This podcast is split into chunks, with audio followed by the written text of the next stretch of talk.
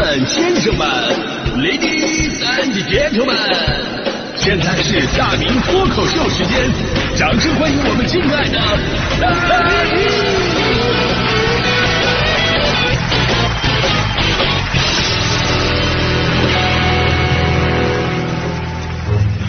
好，欢迎各位来到今天的大明脱口秀，我是大明啊。昨天的微博有一个热门话题，说的就是为什么我们两岁之前的记忆被删除了。呃，其实说白了，就是我们小的时候的事儿啊，我们都记不住。而且我觉得说两岁之前的事儿记不住，那都是已经记忆力特别好的了。就很多人三五岁之前的事儿也记不住。我还认识一个奇葩，就是刚刚发生的事儿他也记不住。刚播完天气预报，你问他今天多少度，他说不知道啊。让我们大声的喊出他的名字。每个人都知道啊。前面大迪同学不是去那个第二次参加央视的开门大吉嘛？而且这一次人家连对三首歌啊，被奖励了一万六千块钱。然后他昨天我就我就故意问他，我说：“哎，大迪，因为他不提这事，你知道吗？他不提这事，装没有，没发生。啊，然后我就故意我就故意哈，说：哎，大迪，你开门大吉，你蔡哥，你最后挣了多少钱呢？啊，大迪说：啊。”什么钱？我挣钱了吗？没有这事儿吧？所以我突然觉得大迪他也可能不是记忆力不好，他有可能是装傻呀。大迪我不用说大迪了哈，我觉得我们大多数人的记忆力呢，可能都是在发生减退。最明显的案例就是，请问你能记住你们小学班级全部同学的名字吗？你小学同学你还记得吗？你想想，这些人跟我们在一起待了六年的时间。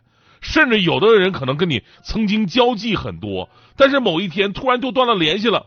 再回头某年某月的某一天，你回头看小学同学的这个毕业照，你还能记住一半我觉得我就算你记忆力超群了。我算了一下，小学同学我最多能记住百分之三十，中学的还好点吧，能够记住百分之六七十左右。有的时候拿着他们的照片，我就有种平行宇宙的感觉。哎，这个跟我勾肩搭背的，我认识他吗？啊你别说看照片，就当面看着人都认不出来。上次我参加我们小学同学聚会，在一个饭店的包厢里边，进去之后我发现真的完全都不认识了。但是大家伙的那种热情啊，就好像不曾分开一样。进去就要连干三杯，说哎来晚了连干三杯。然后呢还让我单独去敬班主任。我一看我们班主任呢，哎呦我的天，头发花白，我更记不得。我说老师啊，您怎么都老成这样了呢？问题是我记得你以前是个女老师啊，你怎么突然变成男老师了呢？姓怎么也换了呢？这怎么也能出现记忆偏差吗？就这时候我手机响了，啊，是我小学班长，他说：“哎，咋还没来呢？都等你呢，大家伙儿。”啊，走错包厢了，不好意思，各位啊，叨扰了啊。啊，我一看啊，我那个包厢啊，其实是牡丹江，那这个包厢我看看啊，七台河。咱也不知道现在为啥包厢都不是门牌号，都都叫地名，这玩意儿谁记得住？所以呢，回头来说呀，这小学同学都记忆模糊的话，那么你最初的记忆是从什么时候开始的呢？为什么我们以前的记忆都消失了呢？哎，如果你是长辈的话，你有没有这样的经历？就是你的孩子在两岁之前，其实发生了很多有意思的事情啊。但是当后来你问他们的时候，想跟他们找到共鸣和曾经的快乐的时候，他们却一点都不记得了。然后你会觉得，哎呀，这个孩子莫不会是莫不会是个傻子吧？白瞎当年我对他那么好了，你不记得这是？哎呀，我还带他去马尔代夫玩，你说 这钱可白花了。而你你会发现，其实你换个角度的话会更搞笑。你换个角度把它反过来，你是不是会经常遇到七大姑八大姨或者某一个亲戚，在见面的时候，他对你的表现非常的亲切，然后会跟你说：“哎呀，你小的时候还抱过你。”哎，你记不记得你刚出生的时候，是我跟你爸妈一起把你接回家的，你都不记得了？这个时候，我们的感觉也是一样的。这人莫不会是个傻子吧？那个时候的事谁记得住啊？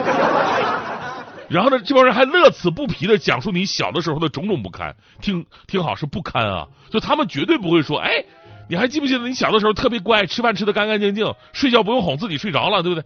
啊，即使醒了也不哭不闹，你真是个好宝贝。但凡是你的优点，他们绝对不会提的。他们只要是提，一定会是，哎。你还记不记得你在我们家尿炕了？啊，睡觉尿了一炕，到现在那是那床单那还有合楞印呢。现在咱们家大明明出去了，这个床单你姑父说那不能扔啊。那什么，对不起，我不记得这事儿。要不你，嗯，我我我出二百块钱，你把那个床单你让给我。啊，我我我是真的记不住了。就我的爸爸妈妈也会经常跟我讲我小的时候的各种往事啊，儿子，在你很小的时候，有一天你迷迷糊糊的看见了户那个炉子上面有一盆烧开的水，然后你就把双手伸到了那个沸腾的水里边，这家伙把双手烫的全都是泡啊，然后是你的妈妈把你抱了起来，在风雨交加、雷电闪鸣的这个什么电闪雷鸣的夜里，把你背到了医院呢，治疗及时才没有留下疤痕呢，这些你都不记得了吗？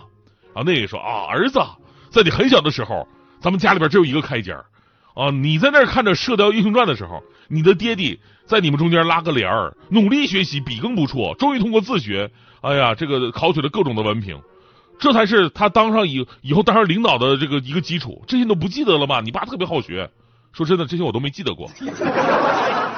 只是鉴于我们之间的亲子关系，反正你们说的我都信了。开个玩笑啊！其实这事儿呢，其实告诉我们关于一个记忆力的一个冷知识，那就是为什么我们记不清两岁之前的事儿。呃，这是因为大脑啊，就像电脑一样，有着自己的 CPU 和内存，它需要保持最优的神经元的连接的状态，以便更好的处理我们每天所要面对的信息。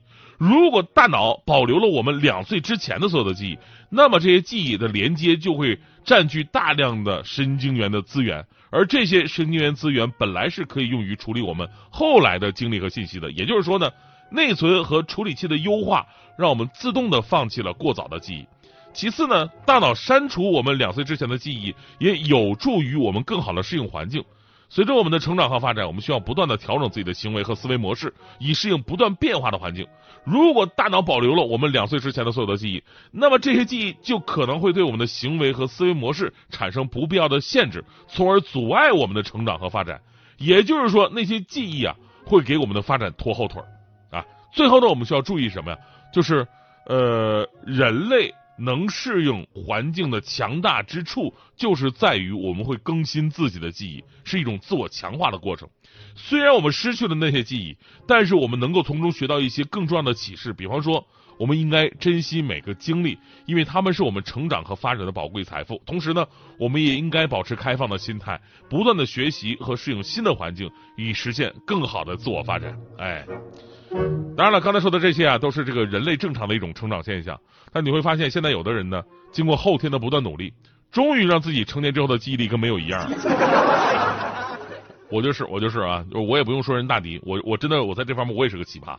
就之前新冠的时候，我还播新闻呢，播新闻呢啊，那会儿提到什么什么莲花清瘟胶囊嘛，下了节目，我妈立马给我打电话说：“哎呀，我这咱们节目播的太快了啊，啊，我都没听清啊，你你刚才说那是什么药来？什么药？我立马下单去买。”我说我那药药的全名我忘了，他说我跟大迪不一样，我记住关键词了，阿妈，这样这样，你你在那个京东上，你就输入那个药的关键词，然后搜一下就行。我妈说啊，那关键词是啥呀？我说那关键词我我想想是胶囊，你要输入这俩字肯定有。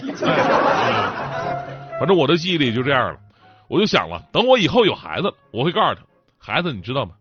你爸我领你出去玩的时候。咱俩碰到过一个灯神，这事你还记得吗？当时灯神跟你爸我说：“这位男同志，我可以满足你一个愿望，但是呢，你要在两个选择当中选择一个，一个呢是你可以拥有超级无敌的英俊面孔，让无数女生为你倾倒；另一个呢就是让你拥有超级无敌的超强记忆力，世间万事万物过目不忘，铭记于心。你想选择哪一个呢？”这时候我的孩子一定会问我：“爸爸，那你选择了哪一个呢？”这时候我就会告诉他，孩子，爸爸不记得了呀。哎呀，虽然这事儿是真的，但是爸爸真的不记得选择了什么呢？哎呀呀呀，真的是太痛苦了呢。